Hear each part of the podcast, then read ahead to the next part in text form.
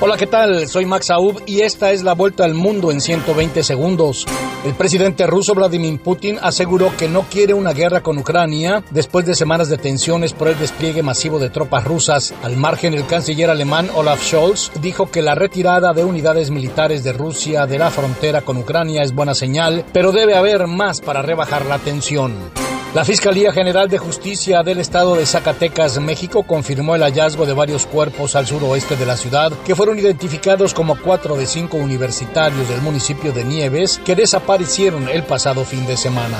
La captura del expresidente hondureño Juan Orlando Hernández, hecha por Estados Unidos con fines de extradición por vínculos con el narcotráfico, podría ser cuestión de horas tras su declaración de que está presto y listo para colaborar. Sus abogados calificaron la situación de atropello.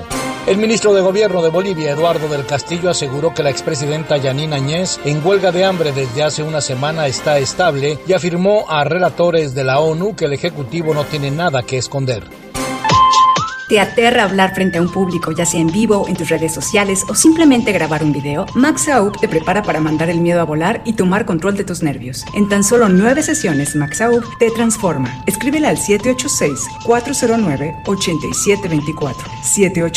786-409-8724. Miles de personas protestaron en Kabul y otras ciudades de Afganistán contra la decisión de Estados Unidos de incautar 3.500 millones de dólares de reservas del Banco Central afgano para compensar a las víctimas de los ataques del 11 de septiembre.